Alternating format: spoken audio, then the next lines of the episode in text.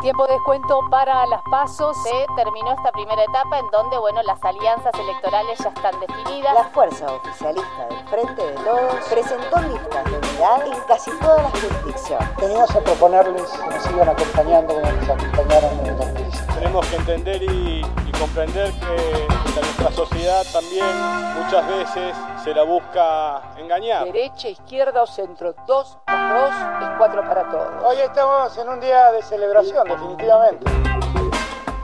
Desde la sala de redacción de La Tercera, esto es Crónica Estéreo. Cada historia tiene un sonido. Soy Francisco Aravena. Bienvenidos.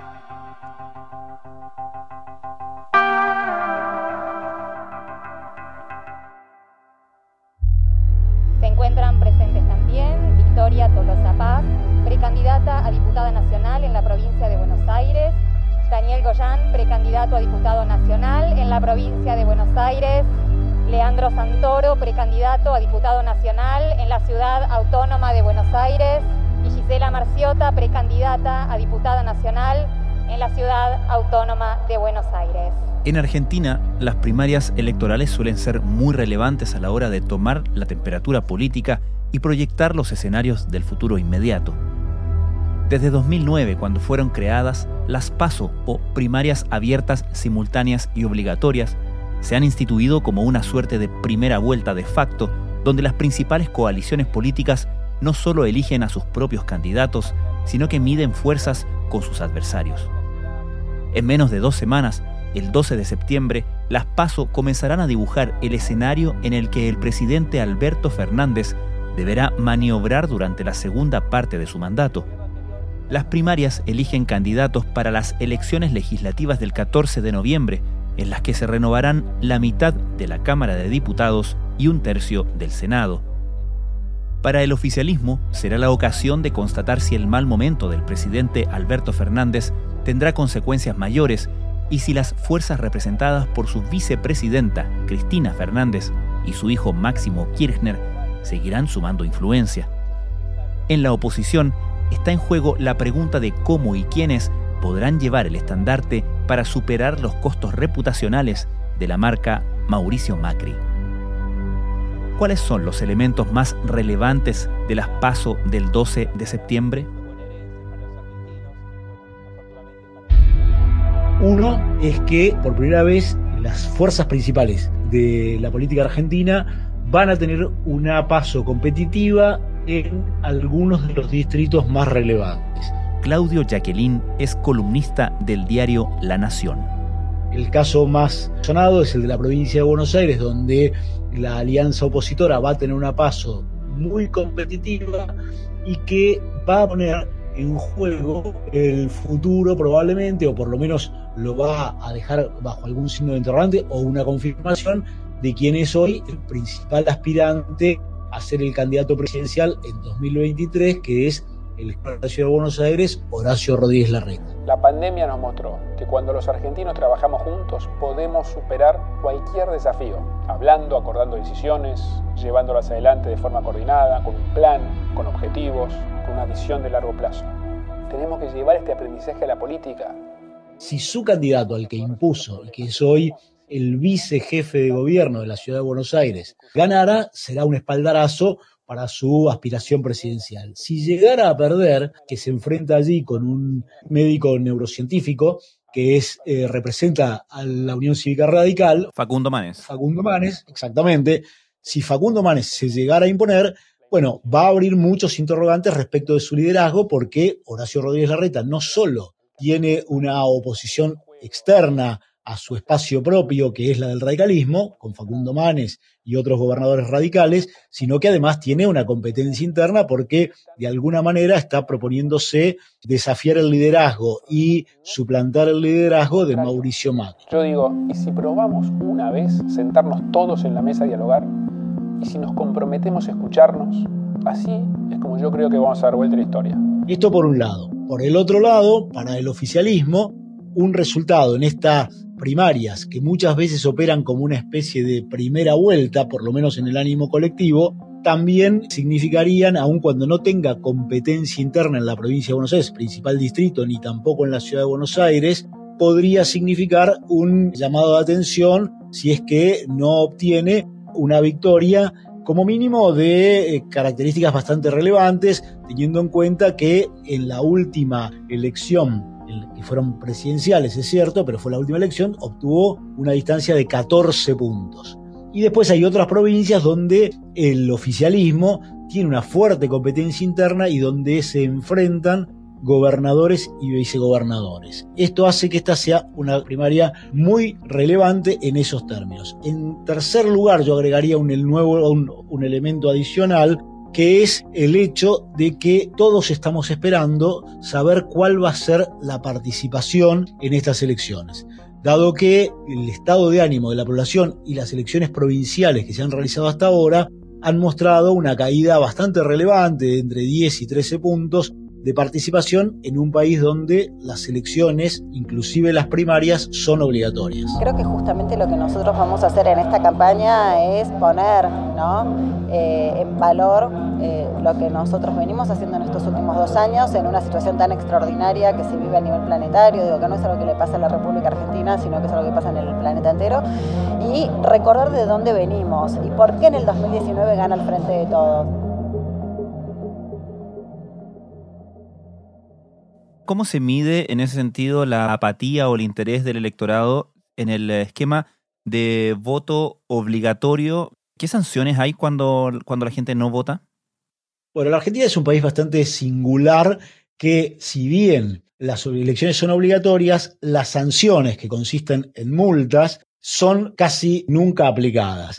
Pero aún así, en la Argentina, que es un país absolutamente anómico, donde violamos hasta las leyes de la gravedad habitualmente, es una de las pocas leyes que se cumple y se cumple voluntariamente y los niveles de participación son muy altos. Hasta aquí, los niveles de participación en las PASO, desde que se instituyeron, hace ya 10 años va a ser ahora que se aplicaron en las elecciones de 2011 por primera vez, las PASO tuvieron un índice de participación que rondó entre el 75 y el 77%, mientras que las elecciones generales siempre han estado por encima del 82% de participación. Hasta aquí, en las elecciones provinciales, la participación ha estado por debajo del 70%, rondando el 65%, estaríamos diciendo como mínimo entre 10 y 12 puntos por debajo del promedio histórico. Esto está marcando un interrogante respecto de la eh, vocación de participación, del impacto de la pandemia y del enojo que la población muestra en las encuestas respecto de la dirigencia política. Con lo cual, esto es un elemento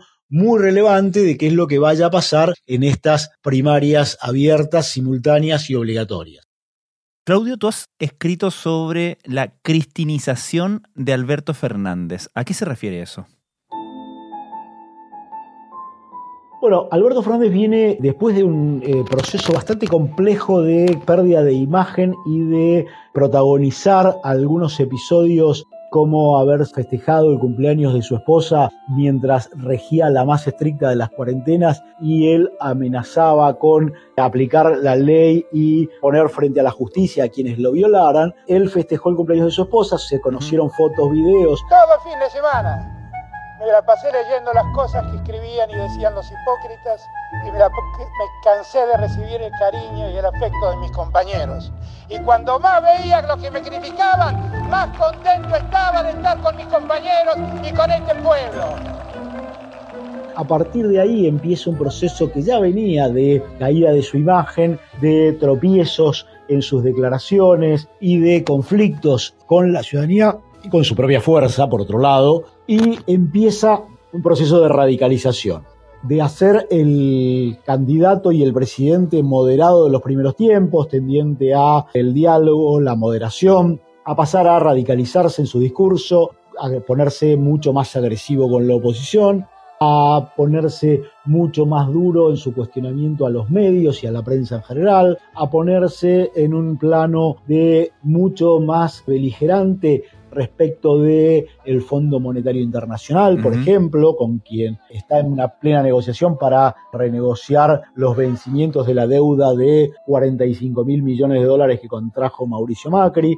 Y lo mismo ocurre respecto de algunas manifestaciones. Esto lo ha puesto mucho más cercano al discurso que tiene Cristina Kirchner que al que él mostró y lo llevó a ser presidente precisamente como el aporte a la moderación, a un proceso de mayor diálogo con la oposición, de menor rispidez con los medios de comunicación y de empezar a superar la grieta. Lo cierto es que, llegado a la elección, con una caída significativa de su imagen, que hoy, según algunos, algunas encuestas, ya estaría tono neutro entre positiva y negativa, y en algunas otras ya sería más alta la negativa que la positiva, después de haber tenido más de 20% de 20 puntos de imagen positiva neta, es decir, superando el 65% en el momento de comienzo de la pandemia. Hoy ha caído alrededor del 40%, más o menos en las distintas encuestas, y con una negativa que empieza a superar la positiva.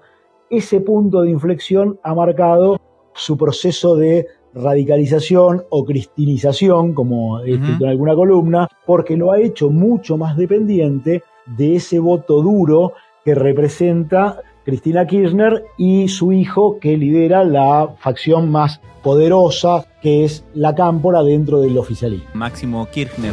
Máximo Kirchner y qué relevancia ha adquirido tanto Cristina, que ya la tenía, por cierto, como Máximo Kirchner en este juego, ¿no? ¿Cuánto han presionado por eso? Se ha destacado este llamado que hizo Cristina Kirchner de que decía, Alberto, pone orden donde tengas que poner orden.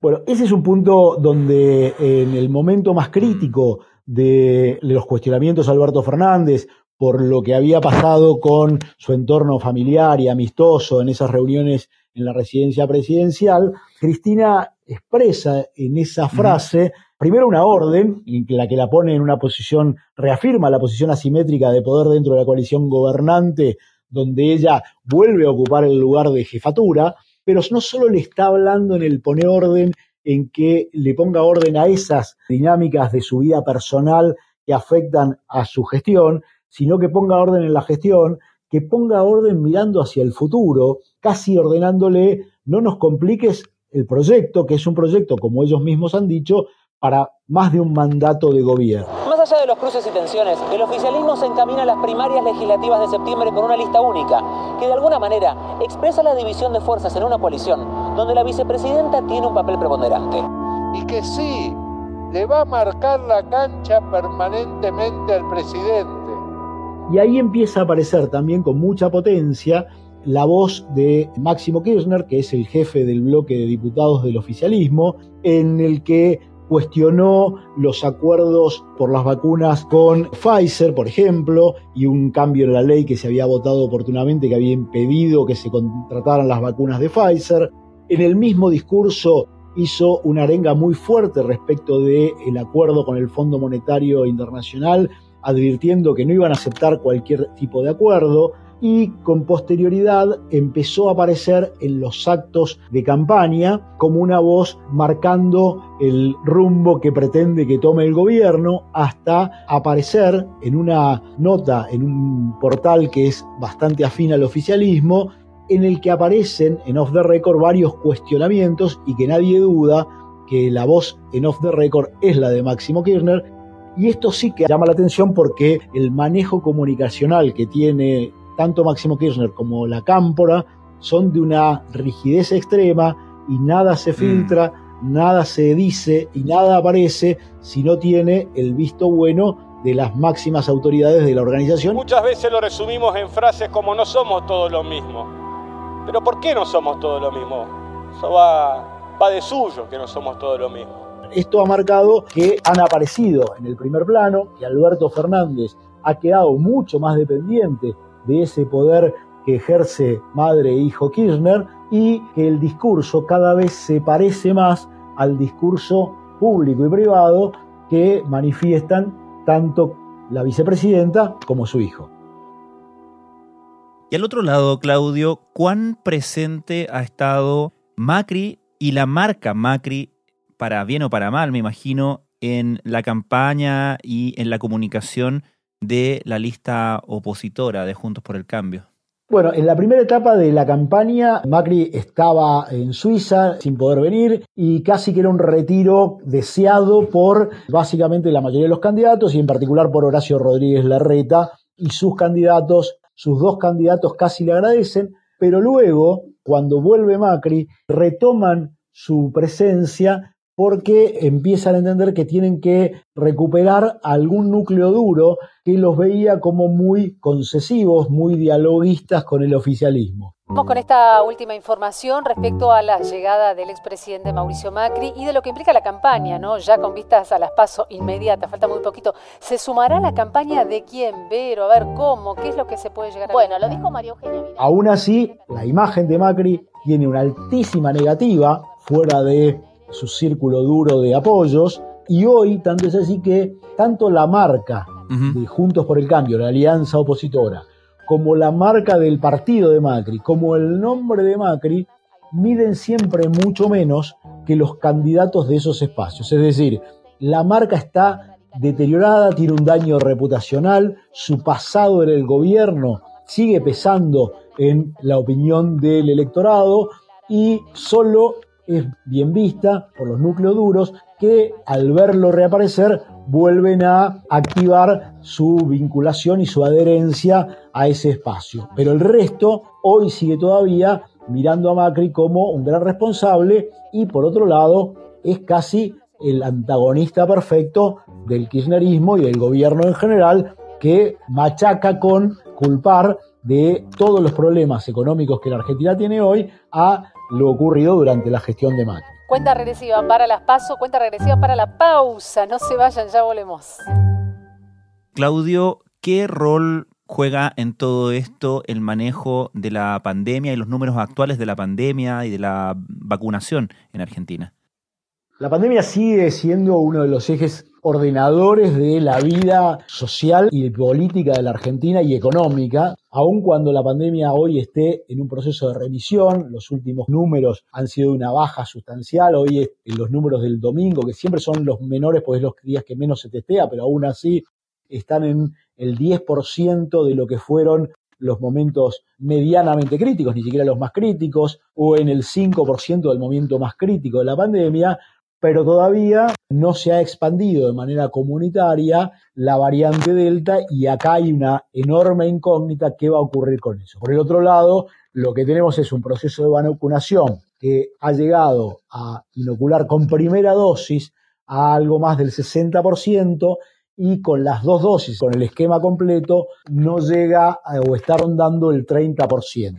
Bueno, como bien anunciaba la ministra Carla Bisotti, eh, la Argentina firmó un preacuerdo con Pfizer y en las últimas semanas se trabajó intensamente en todos los detalles logísticos para que esta vacuna pueda llegar eh, al país. Todavía es una vacunación que viene con un proceso muy lento, está pagando el costo el gobierno de no haber acordado con laboratorios como Pfizer por motivos que nunca quedaron demasiado aclarados y que parecieron mezclarse cuestiones políticas y de negocios en el medio y que eso sigue primando como algo negativo en la opinión pública. Doctora, eh, ¿por qué ahora? Mm, la negociación con Pfizer desde hace rato, Pfizer fue la primera vacuna aprobada, ¿por qué se demoró tanto? ¿Qué es lo que trababa la llegada de las vacunas de Pfizer?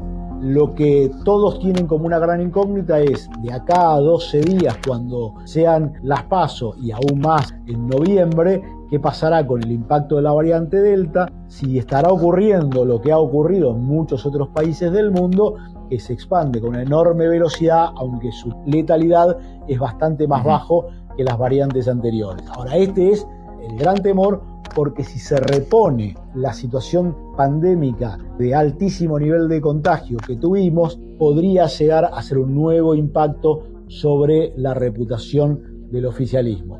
Si esto no ocurriera, será un activo con el que podrá mostrar el gobierno y presentarse a las elecciones, aunque las encuestas están mostrando que la campaña de vacunación está teniendo menos efectos positivos que los que se auguraban hace un par de meses respecto de la decisión del voto. En un principio se hablaba de que las vacunas no estaban llegando, después de que había demoras en la aplicación, después demoras en la aplicación de las segundas dosis, me refiero sobre todo a dirigentes políticos y muchos medios de comunicación. Ahora empiezan a instalar esto de la tercera dosis y de imitar lo que está pasando en Israel. ¿Es una alternativa que se evalúa o en realidad es seguir corriendo el plan de vacunación del gobierno nacional Claudio, Jacqueline, muchísimas gracias nuevamente. Francisco, un placer, un abrazo muy grande.